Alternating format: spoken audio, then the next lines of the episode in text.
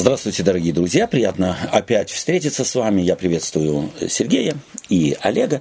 И мы с вами сегодня вплотную подходим к самому посланию апостола Павла к церквам галатийским. Мы говорили о том в прошлый раз, что это была огромная территория, на которой было немало церквей, созданных при первом, втором, э, третьем путешествии апостола Павла. Большинство исследователей согласны в том, э, что послание галатам апостол Павел написал э, в во время третьего своего путешествия, и, скорее всего, он одновременно где-то по времени, очень близко друг к другу, писал послание к римлянам, первое, второе послание к коринфянам и послание к галатам.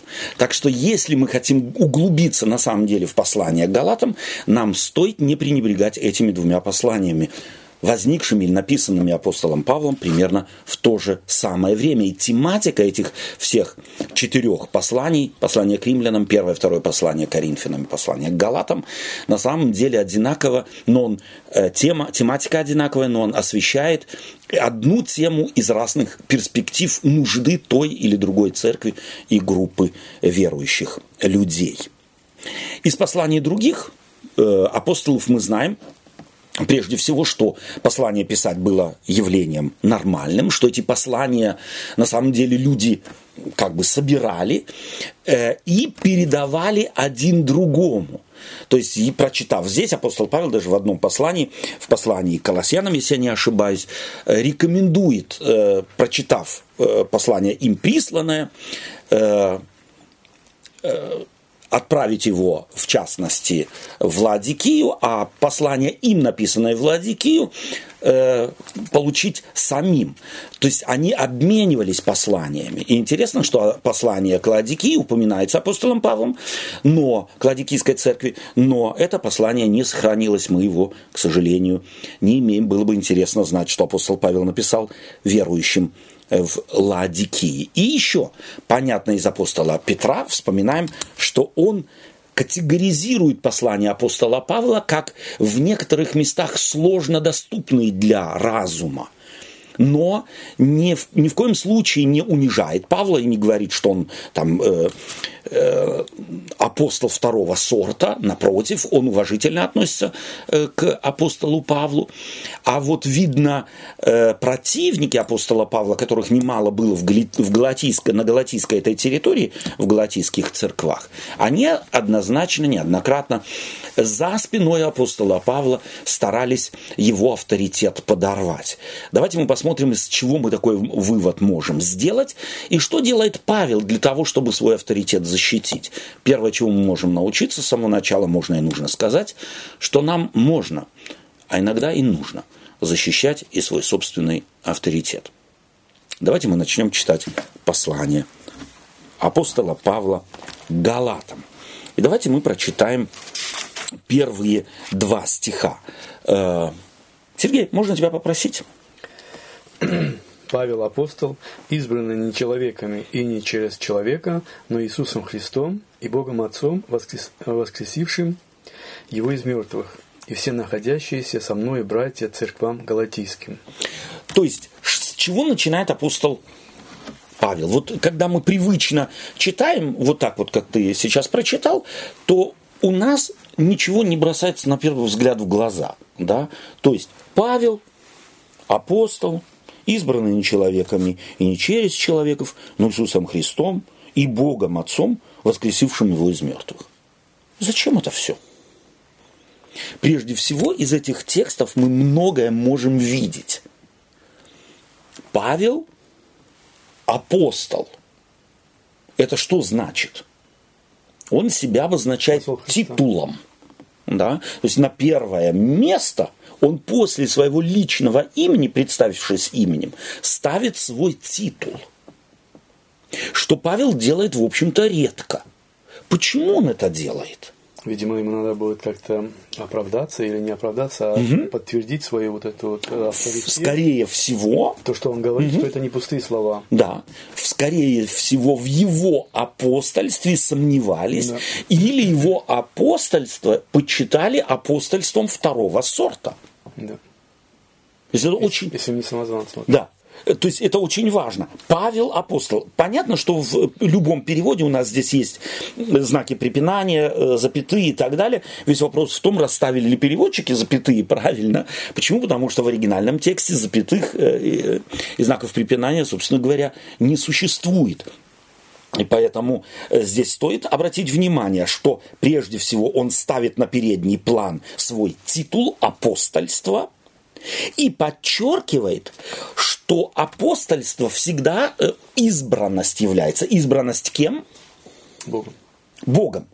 То есть, если он подчеркивает, я апостол избранный не человеками, то это значит, что в его отсутствии на территории галатийских церквей были люди, которые говорили, слушай, самозванец, или сам себе придумал, или ладно, он апостол, но апостол второго сорта. Да, то есть он не апостол первого часа. Он не такой апостол, как Петр, Иоанн, Иаков. Вот те, которых Христос избрал. Поэтому апостолу здесь Павлу приходится указать на то, что он избран не человеками а потом и не через человеков. То есть, вот что значит не человеками, а потом еще и не через человека. Посредников не было среди людей. Никто его не подводил к Богу, там, допустим. Совершенно верно.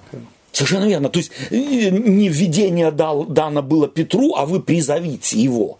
Да, и Петр там, или Иоанн, или Иаков пришел и сказал, вот нам было видение, или нам откровение, или Дух Святой нам сказал, мы теперь тебя избираем.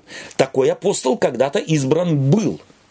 Апостол Матфей, первая Жребий, да. Жребий, когда они бросали, первая глава в книге э, «Деяния апостолов». И вот там какие критерии ставит на, передние, на передний план апостол Петр, когда выступает инициатором того, чтобы на место Иуды выбрать кого-то?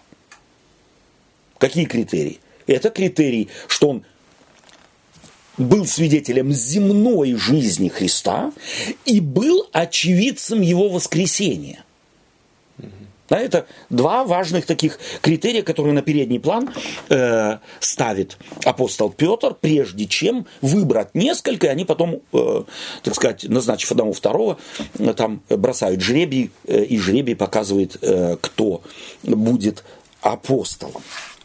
В первой главе Деяния апостолов э, в 15 стихе об этом можно э, прочитать.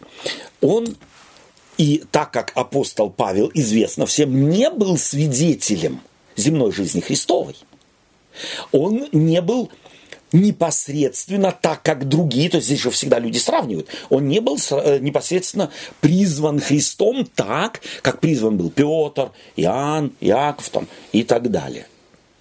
И вот здесь необходимо обратить внимание. Вот для меня, мне кажется, что это важно в, просто христианам понять одну важную вещь. Меняется мир, меняются обстоятельства и меняются действия Божии что Иисус Христос не мог, не был Богом, не был Спасителем, не был предвидящим того, как сложится жизнь с апостолами, что случится там с Иудой и так далее, как-то э, страхуясь на тот счет, чтобы чей-то авторитет не был принижен кем-то, э, как-то э, Павла э, ну, прежде обозначить, встретиться с ним прежде, где-то так все э, сделать. Почему нет? Господь на самом деле действует в соответствии с для нас, людей, нормально развивающимися историческими событиями и отношениями, и развитием отношений в целом. Да, и мы видим, что вообще Э, когда так вот смотришь, э, ты, кстати, такой вопрос себе и задавал. Вот сейчас угу. вот как вы его поняли, угу. думаю, это интересно. Логически было бы, что где-то бы его вообще вписать бы в историю до этого, да? да? Чтобы да, да, да. и Павлу меньше проблем, и людям меньше, но... И церкви. Да, но тут мы как раз видим, и здесь и проявляется власть Божья, да. что для него, вот то, что нам кажется, это проблема, Важно. для него да. никакая, никакая не проблема. проблема Абсолютно. Да? То есть он из любой ситуации может достичь то, что ему нужно. Да. И, что интересно, Бог не вмешивался, когда вот этого апостола выбирали, 12-го. Да.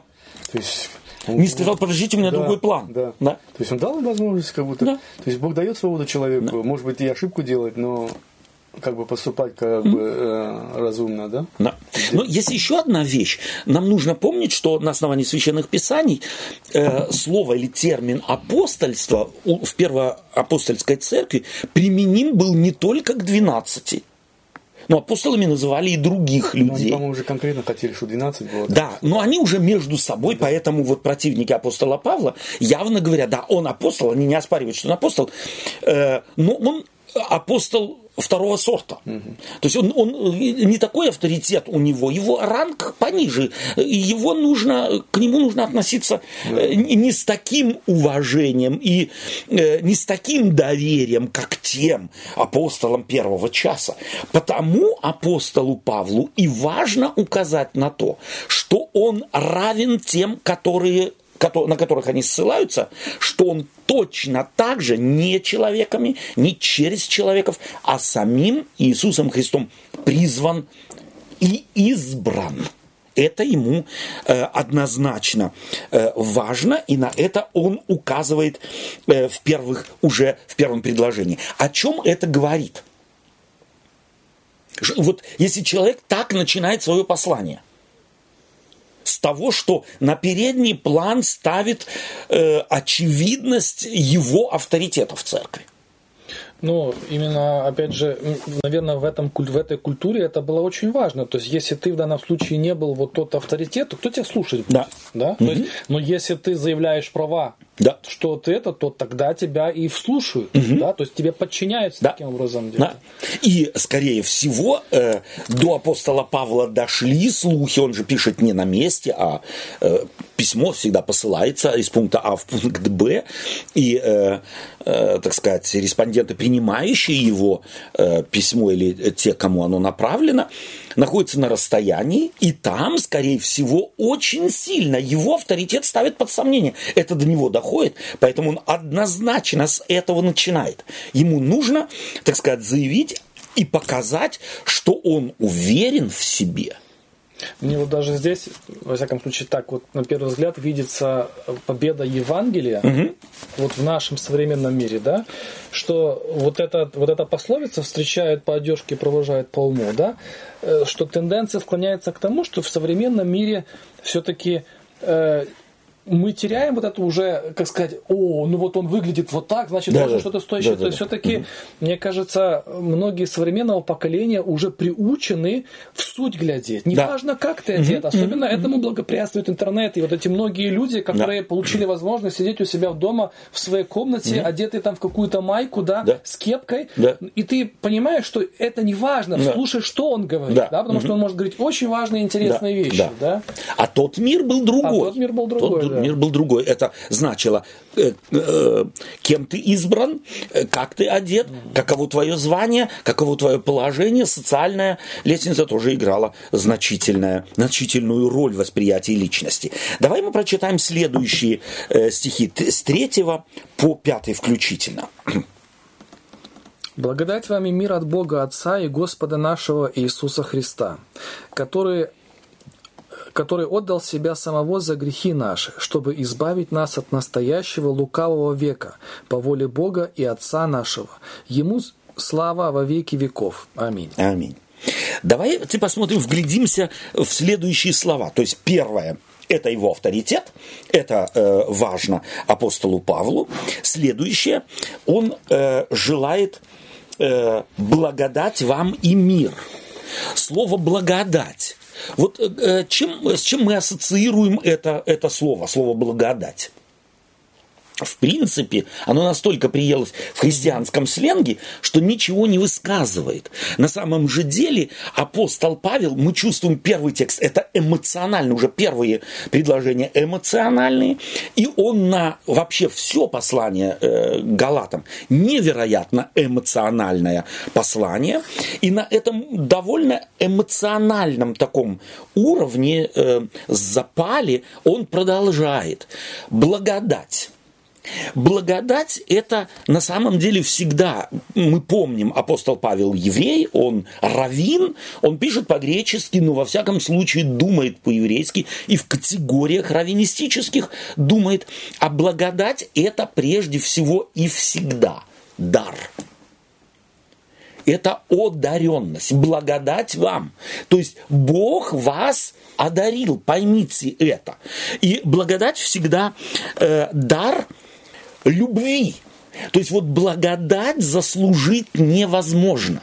Мы чувствуем, что уже э, этим словом, подбирая слово, апостол Павел начинает проповедовать. То есть у него богословский подход буквально начинается с первых строк. Но разве он не говорит, ну, как вот у нас сегодня приняты фразы для начала. Разве он что-то берет эксклюзивно или, собственно говоря, он также обращается, как все раввины обращались там в своей синагоге? То есть, или да, вполне может быть, но он ведь э, человек, и мы должны вот этот контекст того, когда он пишет и, и что mm-hmm. он пишет, в нем сомневаются. И он знает, о чем он будет писать. То есть в э, галатийской стране, э, и нам нужно бы и следующим э, Еван, послание к Галатам прочитать все послание, чтобы оно у нас было перед глазами, чтобы мы знали, куда ведет Павел. Иначе мы все, не зная, куда он ведет и какова, каково является главная тема, мы будем либо недооценивать что-то, либо что-то извращать невольно. Угу. Э, для него огромная проблема в том, что галаты пошли на поводу извращенного Евангелия. Евангелия. Mm. То есть они благодать отвергли и начинают свою, э, свое христианство объяснять своими заслугами. Mm-hmm. Потому он ставит, для него не безразлично, то есть очевидно в контексте всего послания, слово «благодать вам» Мог бы начать так, мир да любовь, типа, да, что да, такое, да, да. да? Но благодать вам, угу. он уже тут кладет первый, э, скажем так, солидный камень в фундамент своего богословия. Это то, чего заслужить нельзя. Это всегда дар, дар любви того, кто одаривает того, э, кого одаривает. И со словом благодать всегда у еврея связана обязательно история израильского народа. Вывод или выход из Египта. Ничем не заслуженное, ничем и никак не совершенное руками людей, мудростью какой-то, тактикой какой-то или еще чем-нибудь, а исключительно воле изъявлением Бога. Так и вам благодать – это вы облагодетельствованы Богом, не теорией – не каким-то, э, так сказать, э, да, какой-то темой, или вы облагодетельствованы какой-то личностью, или вашим положением, вы облагодетельствованы благодатью Божией, которую не купить, не заслужить, не востребовать, не затребовать невозможно ничем. То есть он здесь уже сразу, э, так сказать, острие своего послания затачивает против тех, против кого он будет э, галатийским э, верующим, христианам в Галатии, э, помогать настроиться, чтобы они видели, как они извращают Евангелие. Против кого он на самом деле Евангелие э, пишет. Э, без причины, благодать всегда без причины. Э, и она не является, благодать никогда не является признанием чьих-то заслуг или взяткой. Это очень важно. Э, еврейское слово благодать никогда не связано с тем, что, потому что дары в религиозно-языческом контексте могли быть даны и за заслуги. То есть боги могли быть благосклонны кому-то, потому что кто-то особенно благочестив. Либо как взятку, чтобы ты учел, что я к тебе добр, и ты будь ко мне добр. Или я делаю, делаю, делаю, но по условиям наших отношений ты должен меня благословить. Да. Почему ты не благословляешь? Это как вот у нас сейчас э, здесь в Германии, да, вот на всяких этих ток-шоу э, часто слышишь, вот это обсуждают э, безусловный доход, который, да, вот. Да. Э, то есть он, он совершенно без всяких условий. Вот Абсолютно. без разницы. Да. Ты богатый, нищий, да. хочешь ты работать, да. не хочешь, да, дискуссия ведется, да. чтобы каждый гражданин да. Э, да. Да, получал вот какой-то, какой-то минимум. Какой-то минимум, да. да. И не зависит от того, не черный зависит. ты, красный, синий, зеленый да, там и так да, далее. Да, да. Ты это самое. Эм, и с благодатью всегда связана мысль о красоте. То есть на самом деле э, красоте жизни. Красота не в смысле э, не в смысле внешних форм каких-то, а вот внутреннего человека, вот гармонии внутреннего человека, которую может создать в человеке и созидать в человеке только благодать Божия. Э, связано именно со словом благодати, благодать и обязательно, конечно, свобода благодать всегда связана со свободой. Намек, как я уже сказал, на освобождение из Египта. Следующее слово благодать вам и мир. Мир. Шалом. Шалом опять Божий отличается, опять он еврей, это не политический термин. Этим не описывается отсутствие войны. Шалом не покидает человека даже и во время войны. Божий шалом пребывает независимо от внешних обстоятельств. Это очень важно. Э, и он таким образом хочет сказать, несмотря на то, что у вас там, э, так сказать, э, когнитивный диссонанс, и у вас там споры, разногласия и так далее, но шалом Божий присутствует. Вы можете к нему приобщиться. Другое дело, вы закроетесь от него, но он есть. И вы должны помнить, что он не покинул вас только из-за того, что вы со мной не согласны, или я имею нечто сказать вам, чтобы поправить ваше, вашу теологию, ваши взгляды, что тоже очень, по моим представлениям, важен, важно. Шалом Божий всегда превыше всякого ума. Вот шалом Божий никто никак не может, то, что мы переводим мир, никто никак не может диагностицировать и выработать или понять, как же его достичь. Вот у нас есть масса книжек э, разных, как достичь там мира в семье, во взаимоотношениях с детьми и так далее. Тебе расскажут э, разные трюки и так далее. А вот шалом Божий, никаких трюков нет. Ты никак не можешь его приобрести, если Бог тебе его не даст. Но Бог его дал, и приобщиться, приобщенным к нему является всякий человек. Но уже от человека зависит, замечаю я его или нет, или я просто игнорирую. Я привык к нему, он на самом деле есть, а я живу так, будто его нет. Да, это вот как э, в скажем так, в э, супружестве можно так друг к другу привыкнуть, жить под одной крышей, но друг друга не замечать и никак не, не жить, в, хотя живем вместе, на самом деле живем врозь. Так можно быть погруженным в мир Божий, он здесь, но ты его не замечаешь, и ты им не живешь. И проблема здесь не от мира Божьего, а от того, что ты его не замечаешь, и ты им не живешь. Для тебя он от, а, не существует, хотя он здесь. Вот это очень важный такой нюанс в еврейском, библейском восприятии, восприятии, прошу прощения, слова шалом. Он всегда превыше всякого ума. Его исторгнуть невозможно. От него можно только закрыться, уйти в, свои, в, свой, э, под, в свое подполье, теологическое подполье, бытовое, э, какое угодно. От него может, может человек уйти. Но исторгнуть его из мира невозможно. Это как от солнышка закрыться невозможно. Но то есть солнышко исторгнуть невозможно. Но ты можешь уйти в подполье. И тогда для тебя солнышко не существует. Но ты его не исторг из мира. Ты для себя его закрыл. Что для меня кажется очень важным здесь подчеркнуть. Эм...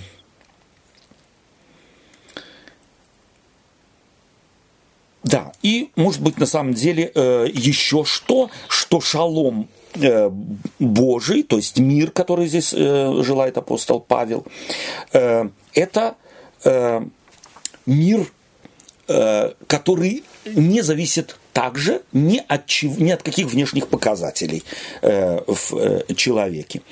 И еще, что очень важно здесь, который отдал самого себя за грехи наши – четвертый стих. Очень важно, мы это уже слышали у Петра. Он отдал самого себя. Здесь уже начинается богословие опять. Христос в центре у него, который не вследствие вынужденности что-то делать. Он не был вынужден, он дал себя самого. Здесь не было никаких механизмов, которые Христа заставили сделать то, что он сделал. То есть здесь подчеркивается абсолютный суверенитет Христов. Почему? Потому что для тех извращающих Евангелие Христос на самом деле недостаточен. он у них в голове усеченный. Чтобы Христово дело начало функционировать, нужно что-то сделать человеку. Поэтому он здесь подчеркивает, что Христос сам себя, себя самого э, отдал за кого?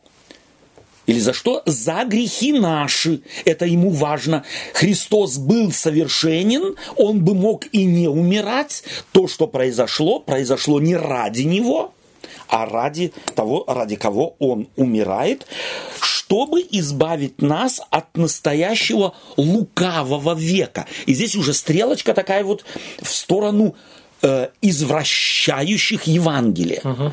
Мир, в, в котором вы, вы, вот, галатистцы, живете, это лукавый мир, то есть хитрый мир. В нем может что-то казаться золотом, а на самом деле оно просто блестит. И не все, что блестит, золото. То есть он на самом деле настраивает уже с первых строк э, верующих на то, чтобы они разобрались, услышали его и разобрались с самими собой и обратили внимание, что вполне возможно, живя в лукавом мире, они не заметили, что этот лукавый мир подсунул им подделку в виде Евангелия, которое Евангелием не является. Читаем следующие стихи 6 по 9 стихи. Удивляясь, что вы от призвавшего вас благодатью Христовою так скоро переходите к иному благовествованию, которое, впрочем, не иное, а только есть люди, смущающие вас и желающие превратить благовествование Христово. Читай дальше. Но если бы даже мы или ангел с неба стал благовествовать вам не то, что мы благовествовали вам, да будет анафема. Как прежде мы сказали, так и теперь еще говорю, кто благовествует вам не то, что вы приняли, да будет анафема. Спасибо. Здесь прежде всего нужно обратить внимание на эмоциональность апостола Павла. Удивляюсь. Всего несколько предложений, и он уже настолько... Я удивляюсь. То есть вот слово удивляюсь невозможно э, себе представить, что он говорит, друзья, вы знаете, я, я удивляюсь. То есть это эмоциональное слово. Я удивлен. Я, меня, я никак у меня в голове не может уложиться, что вы от того, что приняли от меня, оставили и ушли к другому. Я этому объяснения, нормального, логического объяснения у меня нет. Я удивляюсь. И здесь в этом тексте употребляется несколько раз слово «другое Евангелие». В русском языке оно теряется. Э, к сожалению, и эти три слова «другое», они разные. Вот, допустим, э, в шестом стихе удивляюсь, что вы от призвавшего вас благодатью Христовую, так скоро приходите к иному. Здесь слово другое Евангелие, греческое гетерос стоит здесь, и потом, которое, впрочем, не иное, опять, и здесь стоит другое слово, совсем другое слово, э, слово «халос», но опять словом другое э, переводится или иное в э, русском языке. И вот эти два слова, они э, означают, то есть первое означает исходное Евангелие. Евангелие первого часа, то есть более древнее, предшествующее тому, которое вы приняли. Зачем апостол Павел это делает? Для нас в этом нет разницы. Ну, подумаешь, было первое, а теперь второе – первый э, iPhone э, и второй iPhone всегда лучше, чем первый. А? И последующий iPhone 5s, он лучше, чем какой там 4, я знаю, там тройка какая-то. Там были другие аргументы. Всегда более ранние ценней появляющегося позже. Это их ценности. Поэтому апостолу Павлу здесь важно, что Евангелие исходное, Евангелие первого часа, первого часа от него принято, имеет преимущество перед тем другим, которое, к которому они теперь обратились. Это очень важно, чтобы посмотреть, а на самом ли деле то, что вы сейчас приняли, соответствует исходному. Угу. Это аргументировка, которая может быть нам, э, живущим в 21 веке, э, нам понять трудно, может быть. Москвич 408 61 года выпуска, он, естественно, не может быть технически лучше, чем, я знаю, Жигули 2015 года. И Мерседес, э, я знаю, 76 года никак не может быть технически оснащенный лучше, чем Мерседес 2017 года. Не может быть. iPhone первый не может быть лучше айфона последней, последней марки. Они всегда улучшаются. У них прямо наоборотная логика, логика исходного первого, э, такова логика их мышления. Первое всегда лучше, нежели так сказать, от него отталкивающиеся какие-то, э, так сказать, формы или системы. То есть на самом деле под э, таким образом подчеркивается, что то второе, скорее всего, подделка. То есть вот это, поэтому вот это у них постоянно, как сказать, сидело Авраам, Моисей. Совершенно да? То есть кто, кто может... А пророки, что ты. Что ты не говорил, ты не можешь переплюнуть их. Абсолютно, абсолютно. То есть это на самом деле важная цепочка. Ее нужно здесь э, заметить, как апостол Павел э, аргументирует. И в э, третьем э, тексте, вот начиная... Э, как э, мы говорим, как и прежде сказали, так и теперь еще говорю, кто благовествует вам, здесь стоит опять слово иное или не то, переводит э, русский переводчик, но опять третье слово э, – не похоже ни на э, предыдущие, не, на, не похоже на предыдущие два, предполагает, что это Евангелие, которое вы приняли, это некая подделка с определенной целью, извращение с определенной целью, выпущенное, если можно так сказать, или проповедуемое тем, кто проповедует, не ради вас, а ради того, чтобы приобрести большее количество последователей. То есть он здесь этим третьим словом указывает на мотив проповедующих то Евангелие, которому теперь обратились галаты. Почему? Потому что, скорее всего, и это мы можем увидеть в Деянии апостолов, э, повествует Лука, когда апостол Павел со своими э, проповедующими э, приходит именно в галатийские э, страны, э, во время первого, э, если я не ошибаюсь, своего путешествия, то там э, приходят они в синагогу, и, как положено, в синагоге э, им предлагают, братья, вы пришли, ну, видно по одежде, что э, раввин, скорее всего, у вас есть что-то, проповедуйте. Он начинает проповедовать, и в этой синагоге есть обращенные, так сказать, прозелиты, то есть в иудаизм э, язычники, которым это так понравилось, и они просят апостола Павла проповедовать в следующую субботу. А в следующую субботу собирается весь город. И Лука подмечает, что это вызвало зависть у иудеев – и они начали подстрекать знаменитых женщин и знаменитых людей этого города, чтобы вызвать именно вот э, восстание против апостолов. И э, Лука повествует, что их изгнали.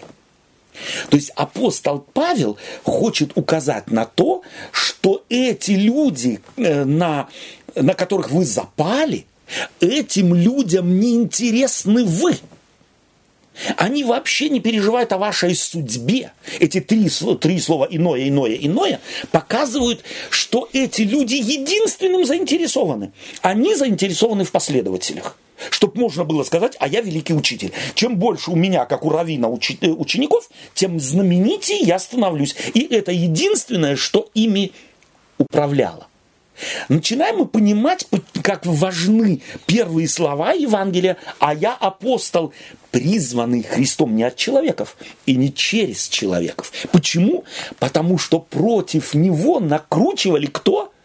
Люди политикой, противопоставлением, унижением, оскорблением и так далее. Лишь Там его достичь... выперли из, Совершенно из верно. этого, так он тут пытается пристроиться. Совершенно верно. То есть вы... и апостол Павел указывает на их методику. И я спрашиваю, чем сегодня лучше мир? То есть мы сегодня, о, наверное, это интернет, наверное, это э, масс-медиа, наверное. Это всегда так было.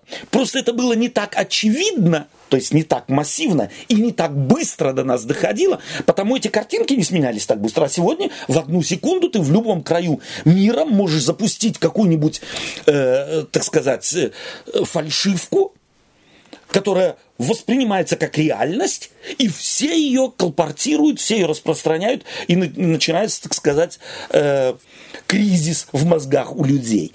Э, то есть очень э, интересно, как мне кажется, посмотреть на эти, на эти нюансы, которые здесь апостол Павел с целью, однозначно э, с целью так формулирует. Я удивляюсь, первое, э, что вы э, будучи э, призваны благодатью Христовой, так скоро. То есть прошло мало времени, и вы мгновенно изменились и пошли к иному благовестию, Тогда кавычек не было, угу. потому он добавляет, которое на самом деле благовестием не является. Здесь в э, греческом языке стоит слово Евангелие. К другому Евангелию, которое, впрочем, не является Евангелием. То есть уже тогда апостол Павел явно имеет проблему с чем? Что обыкновенные верующие западают на что? Да. На частое количество произносимых ключевых слов. Лжецы или подделавшие Евангелие поняли, что эти настолько простачки, эти галаты, что самое главное, чаще произносить слово Евангелие и слово Христос. И они западут. Они не могут понять одной вещи, что не всегда там, где часто произносят слово Евангелие, проповедуется Евангелие, и что там, где очень часто произносится слово Христос, проповедуется Христос. Вот на что обращает внимание апостол Павел. Дорогие друзья, пусть ушки ваши будут востры. Да, это как, э, э, правда, это не вроде сказал, но если бы он сказал, это была бы правда, что лохи не мамонты, они не вымрут, да? Да. Он-то точно знает. Да, однозначно, да. То есть я себя поражаюсь, когда у нас вот здесь, да, в магазины русские идешь. Интересно, что, допустим, если там ты идешь, э, вот я в Украине у себя, да, когда домой езжу, ты заходишь в супермаркет, ну там сгущенка, все. Все уже выглядит совершенно по-другому. Да. да. То есть новые этикетки. Этикетки. Но если ты у нас здесь в Германии в русский магазин заходишь... Нужна старая. Все старое. А Вот как тогда еще в совке. Все, да, со старыми этикетками. Внутри уже все не то. Да. Но этикетка. Без- Но этикетка старая, и народ покупается. Да. Да, на обертку эту. Да. Вот, вот. вот И я- достаточно обертки, Олег, чтобы сказать вкус, как в детстве. И можно цену в три раза И больше. можно цену в три раза уже. Да, сто процентов. Вот это и в- тем паче, понимаешь, если здесь можно надуть, где ты языком пробуешь, в руки берешь, глазами смотришь, можно надуть дважды два и продать подделку. Самое главное, этикетка была бы. Э, за бог весь э, какой оригинал.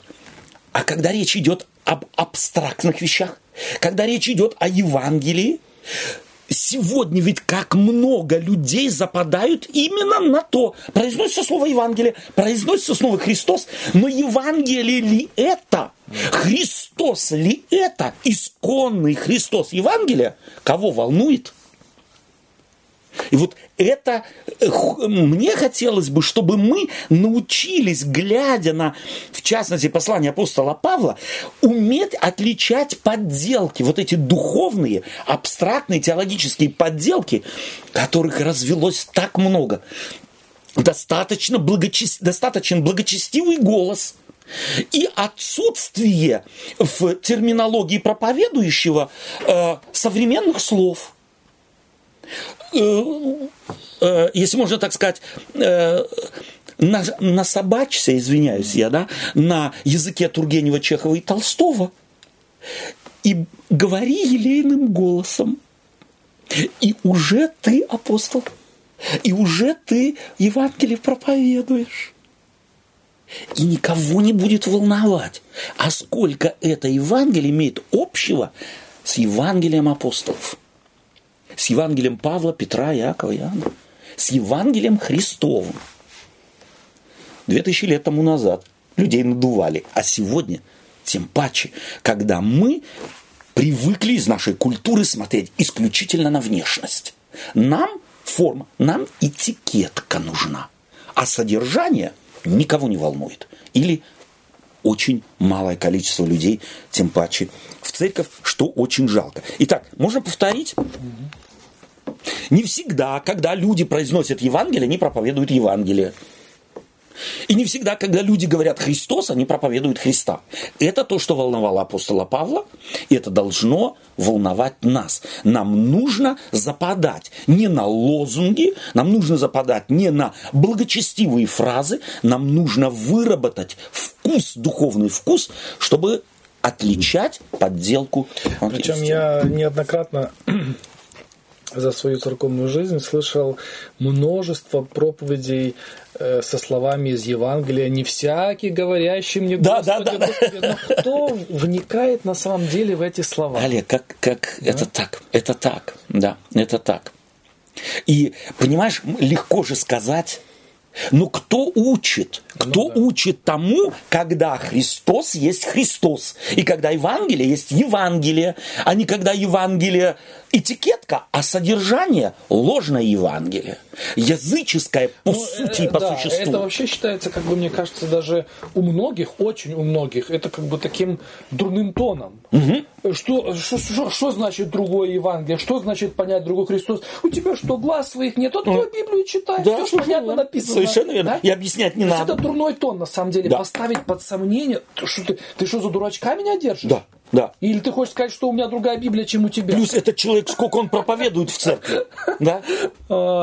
Это, это было бы на самом деле, Олег, смешно, да. если бы это не было так печально и чревато последствиями. Да. А последствия какие? Это как раз вот тот э, сырбор, который не вымести из церкви. Да. Если хотя бы тогда апостол Павел мог надавить на авторитет, да. мог надавить на то, что я избран и призван самим Иисусом Христом, то сегодня Абсолютно. ты ничего ему не объяснишь, ты да. для него ноль. Абсолютно. Какой бы у тебя титул не был. Да. Самое главное... Он скажет, мой диакон в сто раз умнее, чем ты. Сто процентов, сто процентов. И э, самое главное, он мне нравится. Да, Понимаешь? Да. Вот О, этот человек... Опыт. Я через него, через его проповедь пришел к Богу. Все, и потому он может нести, что хочешь. Да. Какая уж там там вкусом там да. сгущенка в той банке, да. неважно. Она мне понравилась, а значит, она самая лучшая. Да. А пришел к Богу означает, он меня окунул. Да, да, Понимаешь? Да. Будто окунание в э, купели определяет и содержание да, того да, Евангелия, да. на которое ты запал. Mm. Да. И, может быть, другой вопрос. Почему апостолу Павлу так важно именно Евангелие? Ну, можешь было бы сказать, слушай, ты же проповедуешь, что не делами человек спасается. Он ведь спасается и незнанием. Правильно же? Mm. Человек не спасается незнанием, он не спасается делами. Э, почему Павлу так важно? Что именно важно? Э, правильное Евангелие, что под, от подделки нужно уйти. Ну, разница какая? Раз... Понял, ты сможешь ты менять или ты не можешь? Разница просто, что так, как мы часто так говорим, что к жизни нет альтернативы. О! И как Евангелию не может быть альтернативы Абсолютно. другого Евангелия. Совершенно есть только одно Евангелие. Да. И если ты его не постиг, да. То тогда ты ничего не имеешь. Ты пьешь яд. Да. да. А яд не может, э, тем паче теологический Он яд. не предлагает немножко лучше продукт. Да, Раз неплохой, но попробуйте Чуть-чуть будет лучше, да. совершенно верно. Mm. Но он говорит, золото невозможно подделать. Mm. Золото золотей сделать невозможно. Да? Э, сгущенку можно развести, можно, но она, если кто-то, не, не, так сказать, не знает, то ему, ему можно продать что угодно. Э, так вот, Евангелие есть только одно, а все остальное духовный яд – и оно будет тебя травить. То есть ты будешь вместо того, чтобы здесь быть благословленным, в этом мире, тебя твоя теория, которую ты принял, или ложное Евангелие, будет гнобить. И потому мы не благословенны в массе, как христиане, только потому, что мы попались на поддельное не Христово Евангелие. Потому у нас споры, ссоры, э, э, такой, э, такой салат иногда в церкви, что думаешь, слушай, это христиане? И для меня это один из критериев наличия в христианской церкви ложного Евангелия. где люди гоняются за одним, за вторым, за третьим, постоянно бьют себя в грудь. А меня этот крестил, а мне тот проповедовал, а я от этого Евангелия принял. О Христе, о преимуществе жить этим Евангелием, через кого бы Христос его не подал, я редко слышу. Вот это быть захваченным Христом – захваченным и этим проповедником, и тем, и другим, и пятым, и десятым, и двадцатым. А Евангелием нет. Давайте прочитаем сегодня э, последний этот пассаж во второй главе с 10 по 24 стих. У людей ли я ныне ищу благоволение или у Бога? Людям ли угождать стараюсь? Если бы я и поныне угождал людям, то не был бы рад рабом Христовым. Давай мы остановимся, не будем читать весь абзац, а так э, стих э, за стихом. Э, прежде всего, 9, 8 и 9 стихе есть слово «да будет анафема». Да? 8 стих, и в 9 мы угу. читаем если не то э, благовествуется, то да будет анафема. Как мы прежде э, сказали, так и теперь еще раз говорим, кто благовествует вам не то, что вы приняли, то есть угу. вот не то первое, то да будет анафема. Вот что мы воспринимаем э, под словом анафема? Ну, что типа надо ему пенек, извините, под зад из церкви. Под зад, да. да. И вот э, на самом деле это вот такое распространенное. Mm. Спасибо тебе за то, что ты напрямую это сформулировал, как на самом деле. А апостол употребляет слово. Э, в греческом, если его из греческого в Септуагинте он встречается, это же слово, э, которое знатоки еврейского, древнего еврейского языка перевели из так сказать, Ветхого Завета, ветхозаветнего языка, и оно означает «отделить». Слово, которое употреблялось для того, чтобы отделить, допустим, заразного больного из общества. То есть на самом деле не пинок, карантин. а карантин. И если из общества больного отделяют, то есть он должен выйти из города, из деревни и так далее, то общество, выславшее его, несет за него ответственность, чтобы он кушать получил, чтобы он, э, так сказать, там не с голоду помирал. То есть общество делало так, что тот, главное, чтобы он не заразил общество, но мы, общество его отделившее, о нем беспокоится, несет за него ответственность. Чувствую, что слово анафема у нас воспринимается совершенно по-другому. То есть апостол Павел здесь показывает, что он не против этих лжеапостолов имеет что-то. К людям этим у него нет претензий. Собственно говоря, вот на этом строится библейское понимание толерантности. Я против того, что ты делаешь, я против того, что ты проповедуешь, но о тебе я обеспокоен. Тебя я фактически люблю как человек. Вот эта любовь, которая несет не, не любовь вот э, эмоциональная, а любовь э, духовная, несущая ответственность за то, кем я беспокоюсь. Трудно тебе выйти против рожна. Совершенно верно. Говорит, да? Совершенно то верно. я не одобряю это то, вот та любовь. делаешь. Да, да это но... та любовь. Но тебя готов привлечь. Mm. Да? То есть совершенно другое понимание Еван... Э, то есть анафемы. Он таким образом одним только словом, точным выбором слова определяет и свою позицию по отношению к людям. Он четко хочет показать, то, что они проповедуют, я против, но я не враг этим людям. Они мне враги.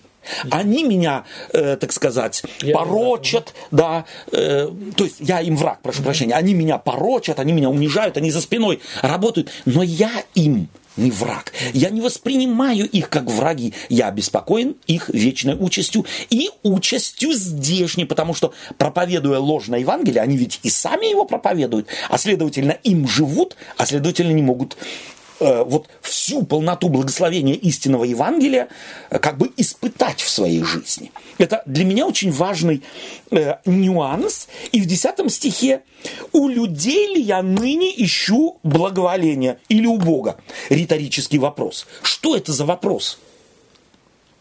Почему? Скорее всего, опять-таки, угу. потому что те, кто сами заинтересованы были количеством последователей, предполагают или обвиняют апостола Павла, что он в том же самом заинтересован. Он против обрезания язычников. Почему? Да он идет у них на поводу. Ему самое главное убрать все барьеры, лишь бы они пришли в церковь. И потому он спрашивает, вы что думаете, я у них хочу э, угодить им? Ради них я от чего-то, от каких-то принципов отказываюсь. Лишь бы им легче, э, пониже порог сделать, чтобы они не спотыкались и приняли Христа. У кого я ищу благоволение? У людей ли или у Бога? Людям ли угождать стараюсь? Ну, вот сейчас вы, когда вот, да, мы начали, как бы я тоже стараюсь mm-hmm. э, Почувствовать, да? Да, видно, mm-hmm. что это все эмоционально. Очень эмоционально. Да, то есть это не Очень теологические такие больше, а абсолютно. а именно эмоциональные. эмоционально. Да, то есть его задело это. Абсолютно, видно, да? Да, абсолютно. Да? И эти, эти вопросы, они не вот елейным голосом, дорогие друзья, вы что думаете, э, я людям что ли угождаю? Да? И это причем же при том, что он эту церковь ведь организовал. Абсолютно, абсолютно. То есть он говорит, я вас взрастил, да. Да? то есть я столько труда я вас родил, вложил, в другом а месте он скажет. вы да. повелись, э, так сказать, на поводу этих сплетен, и теперь Совершенно. на меня вешаете то, чем да. я на самом деле... И меня за врага считаете, да, а да. ваших врагов принимаете как ваших да, друзей. Да, да, да. да. Если бы я и поныне угождал людям, то не был бы рабом Христовым. Э, следующий, э, Олег, 11 стих. «Возвещаю вам, братья, что Евангелие, которое я благовествовал, не есть человеческое». Второй раз он не человеками призван mm-hmm. и не через человеков, а следовательно и Евангелие это не его. Он же человек. Это Евангелие не его, не человеческое. И дальше? Ибо я принял, а, ибо и я принял его и научился не от человека, но через откровение Иисуса Супер. Чувствуете, какой аргумент? То есть он здесь теперь, если там он говорил, что он апостол, не от человеков, не через человеков, то теперь он говорит и то, что я проповедую, это не моя выдумка. То есть то, что вы мне как бы, э, или в чем меня обвиняют мои враги, что я, мол, проповедую такое вот, э, ну, размытое какое-то, такое вот дешевое Евангелие. Иду навстречу людям, лишь бы многие шли за мной. Ну, вам и обрезываться не надо, вам и то надо, и это. Идите за мной, самое главное. Это, что я проповедую и делаю, не мое.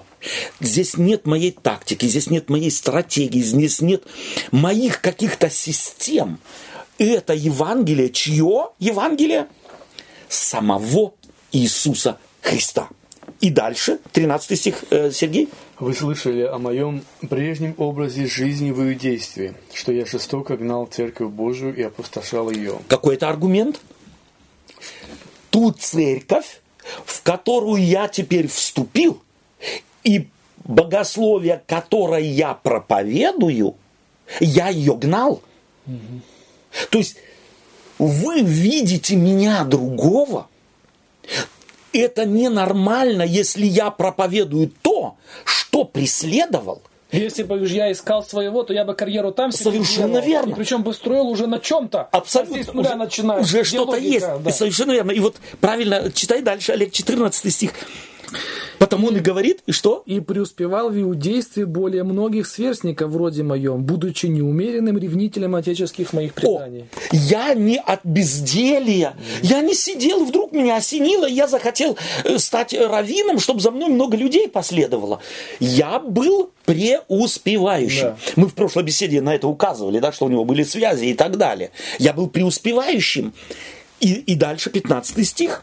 «Когда же Бог, избравший меня от утробы матери моей и призвавший благодатью свою, благоволил, открыть во мне сына своего, чтобы я благовествовал его язычникам. Я не стал тогда же советоваться с плотью и кровью». О, какой это аргумент? Я не пошел никому, когда это со мной случилось. Вы же знаете, какой я был. И когда меня призвал Христос, с плотью и кровью. То есть я не стал прикидывать так, а будет это мне выгодно, mm. а не будет мне выгодно. А что скажут люди? Mm. Э, а может быть, стоит у умных посоветоваться. Вдруг у меня, кто его знает, ну, крыша поехала, мало ли, бывает там, привидится, прислышится тебе что-нибудь. Расскажу кому-то, посоветуюсь, пусть оценят и так далее. То есть, что он этим хочет сказать? Я знаю, что со мной произошло. Со мной произошло нечто, чем только единственно можно объяснить изменение моего пути изменение моего, моей проповеди, изменение моей теологической позиции. И все, что произошло, не является человеческим базой, фундамента человеческого там нет. Что, в чем меня он это не говорит, скорее всего, Галаты это все знали, но нам нужно слышать, нам нужно это слышать, в чем меня обвиняют. Меня обвиняют, я иду навстречу людям, скорее всего, это мои фантазии, это все человеческое прокалькулированное, такая вот очень хитрая, он же, он же образованный, он, же, он тебя так уведет, он тебе так скажет, что ты это самое. Нет, здесь нет ничего э, человеческого. И 17 стих, что он говорит, очень важно – и не пошел в Иерусалим к предшествовавшим мне апостолам, а пошел в Аравию и опять возвратился в Дамаск. Сколько посмотрите, какой отрывок огромный он посвящает тому, чтобы защитить Евангелие. То есть, говоря, что он э, в 17 стихе не пошел в Иерусалим, он что хочет сказать? Ну, и не к апостолам. Да. Меня никто из них не учил. Не учил. Почему? Потому что, скорее всего, сказали, он там с Петром где-то встретился и так далее, э, и, скорее всего, недопонял. Петр другое проповедует, Иаков другое проповедует. Ну, это, же, это же по сегодняшний день в христианстве, э, э, когда речь идет об оправдании через веру, когда речь идет о Евангелии, люди говорят, а читай Иакова, читай Иакова. Что Иакова написано? Де, вера без дел мертва. То есть точно этот же аргумент был там. Скорее всего, Павел этот, он не сообразил, он не понял апостолов.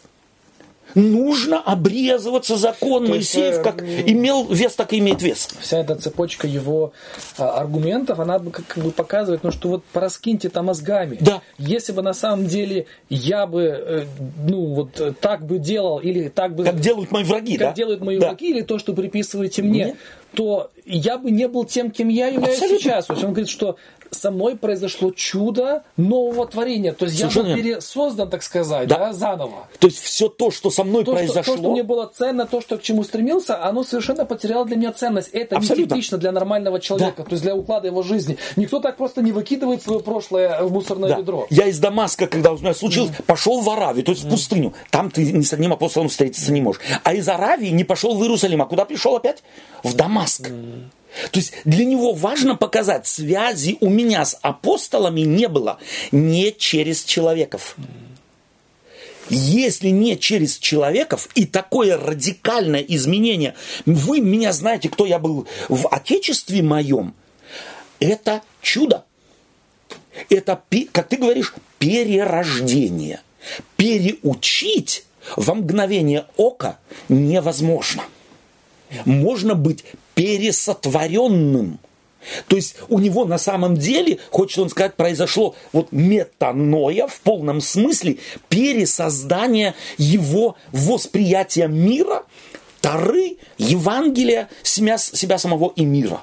Совершенно другой, неведомый ему да то ли взгляд на мир, который может быть подарен человеку только сверху. Давай дочитаем этот, э, э, этот отрывок. 18-й. Э, Сергей, можно тебя попросить? Потом, спустя три года, ходил в Иерусалим видеться с Петром и пробыл у него дней 15. Сколько лет прошло? Три года. Он, и потом, сколько он пробыл в Иерусалиме? 15 дней. Можно за 15 дней кому-то научить новое богословие? Я с вами бьюсь. Сколько уже бьюсь, сколько посланий послал, а вот до вас не доходит. Вы очень скоро пошли к другому Евангелию. А у меня, посмотрите на мой опыт. Я не был ни с кем. Через три года я только пошел в Иерусалим. И там пробыл всего дней 15, и с кем виделся? С Петром. 19 стих.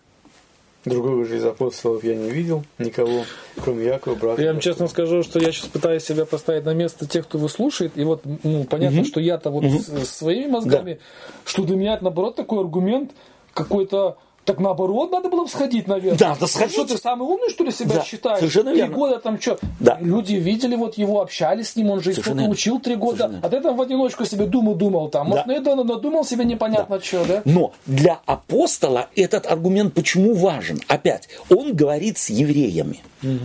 Где, когда зарождалось что-то новое, радикально новое? Смотрим на Авраама. Смотрим на Моисея. Смотрим на Илью. Что нужно было для того, чтобы Авраам пошел? Пришел Бог, сказал, и он пошел. Моисею встретился где? В пустыне. У Ильи мозги поверну, повернуты где были? В пустыне. И так далее. То есть он Да. себя или э, Иоанн Креститель где проповедовал?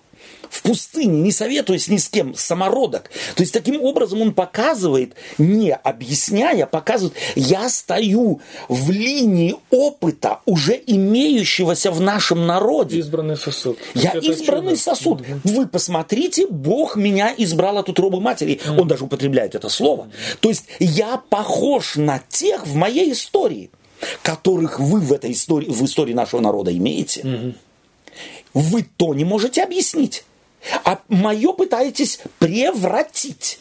Таким образом, вы умоляете крест Христов, вы умоляете победу Христову в моей жизни. Это его, это его аргумент. И э, э, восем- 20 стих. А в том, что пишу вам, пред Богом не лгу. О, что это за аргумент? Ну, рассказываешь ты о себе. И в том, что рассказываю, последний аргумент какой? Я не лгу. Опять, нам трудно. Что это сильный аргумент? Мало что сказать. Мало что можно. сказать, честно, пионерское. Это у него уже последний, как бы. Да. Все аргументы это самое, говорит, последний я уже... И это один из важных аргументов. Если раввин говорит, я пред Богом не лгу, то это весомый аргумент. Э, Помните, э, я как-то рассказывал, по-моему, вот э, такую вот небольшую историю, которых много, в общем-то, в контексте еврейского или иудейского народа, израильского народа. Два еврея встречаются, один другому говорит, что, ну, всегда спор, у нас классный раввин, у нас такой раввин. Один другой говорит, ну, что, у тебя раввин, а у нас вот раввин, он говорит с Богом каждый день. А тот ему говорит, а что, если он врет? А этот ему отвечает, как может врать раввин, который каждый день говорит с Богом? То есть, понимаешь, вот это тот аргумент. То есть, тот, кто так говорит, врать не может. Но это нам не понять. Почему? Потому что для нас это очень дешевый аргумент. Потому что наши отношения, вот этого уважительного отношения к раввину, к человеку верующему, человеку Богом призванному, у нас его нет. Потому этот аргумент у нас впустую, он как бы дешевым кажется. На самом деле это один из важных последних аргументов. Я перед Богом, я раввин, он раввин, это все знали. И я перед Богом говорю, что я не лгу. То есть вся эта цепочка – это не вымысел. И 21 стих – После сего отошел я в страны Сирии и Киликии. Или Киликии. церквам. Церквам Христовым, в Иудее лично я не был и не известен, А а, только только. слышали они, что гнавшие их некогда ныне благовествуют веру, которую прежде истреблял, и прославляли за меня Бога. То есть он и от христиан в Иудее ни от кого ничего не принял. Это самобытность, которую он проповедует, она не продиктована никакими э, вещами, которыми можно бы по человеческой логике объяснить. Это исключительно принятое им от Бога, от Иисуса Христа. И потому является первоначальным. На это нужно ориентироваться и проверять тем, что он проповедовал, проверять проповедуемое теперь то, к чему они э, так скоро обратились. Становится логичным, становится логичным, и, э, но, как мне кажется, нужно почувствовать или понять, э, что эти аргументы не наши. Он нас, они на самом деле двухтысячелетней э, давности, они для нас не совсем звучат убедительно. Это даже чувствуется тогда. Ну что, что ты клянешься, что перед Богом ты не лжешь. А сколько таких... Ну, больше того, если бы сегодня кто-то так говорил, то, то больше подозрения. Да? правильнее было бы да. как раз и не поставить под сомнение да. такого человека. Совершенно потому верно. что мы ведь э, понимаем, что ход истории и где-то была поставлена да. точка. Да, да, да, вот да. в вопросе апостольства, в вопросе Совершенно пророчества, да. понимания. Да. То есть э, на это можно спекулировать-то без конца. Абсолютно. Вот, и да. поэтому э, круг вот этот завершился, так да. сказать. Да? Совершенно верно. Но интересно, что, конечно же, здесь Евангелие, то есть его послание не заканчивается. Это его, если можно так сказать, исходное. Вот он, э, это первое, что он хочет сказать, подготавливая слушателя к его теологии. То есть здесь теологии не было. Это было только э, апелляция, это была защитная речь э, по отношению к самому себе.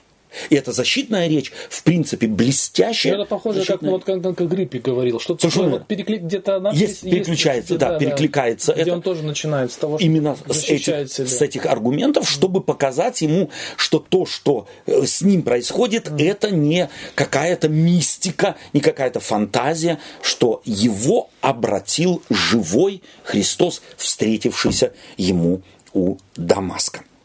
Спасибо вам за общение. Э, что берем с собой из этого отрывка первой главы? Есть какие-то э, вещи, которые так, ну, запали э, в душу? На чем можно было бы заострить внимание или стоило бы заострить внимание? Ну, для меня больше как-то было интересно именно информативно вообще угу. вот, э, окунуться да, вот, э, в эту обстановку, вообще этот бэкграунд, который был. В тот мир. Как Но, да? э, допустим, интересно было узнать, э, потому что традиционно э, вот это, что анафема, да? да. Вот, и как оно на самом деле сейчас вписывается угу. вообще в понимание богословия не только апостола Павла, а вообще Евангелия Библия. Христова, Библии, Библии, да. да. Угу. То есть, да, То есть обогащающе да. было вот так. Обощ... И очень важный момент для меня, в принципе, mm. тоже он всегда, когда я для себя его, когда-то вот эту разницу открыл восприятие нами, слово анафема, и действительный контекст, как он воспринимается, совершенно другой. То есть у нас он извращен нам нужно вернуться в восприятие этого слова и в применении этого слова mm. когда-то нужно кого-то отделить где-то, чтобы не заражал другого, но с ответственностью отделяющих перед отделяемым да, от э, церкви. Ну, не знаю, вот э, в этой главе апостол Павел очень много аргументов приводил достоверности то, что он говорит, да. что он проповедует, угу. что это он не от себя, а от Бога, да. да? И эти аргументы, ну, конечно, убедительные, на мой взгляд. Э, осталось только э, узнать, что такое настоящее Евангелие. О! Ну, наверное, в будущем мы это узнаем. Да, апостол Павел на это сделает, э, на этом застрит. потому что он очень, очень, э, для него это важная тема была, чтобы именно настоящее Евангелие было проповедано. Спасибо. Дорогие друзья, мы прощаемся с вами. И, может быть, последнее слово, которое меня захватывает. Э, Евангелие не может быть не эмоциональным. Мы видим, сколько эмоций здесь в первых строчках своего послания э, в апостоле Павле, в подборе слов, которые не могут быть э, просто елейным, келейным голосом сказаны. Мы видим, сколько здесь на самом деле холерик его становится буквально на передний план, и он пытается докричаться. Собственно говоря, послание апостола Павла – это крик апостола к оглохшим христианам, которых он когда-то приобщил к Христу. Слышим ли мы голос Христа или принимаем чей-то голос, но не знаем, что он не Христов? Это, может быть, те вопросы, которые стоит себе ставить по прочтении первого первой главы послания Галатам. Всего вам доброго и до свидания.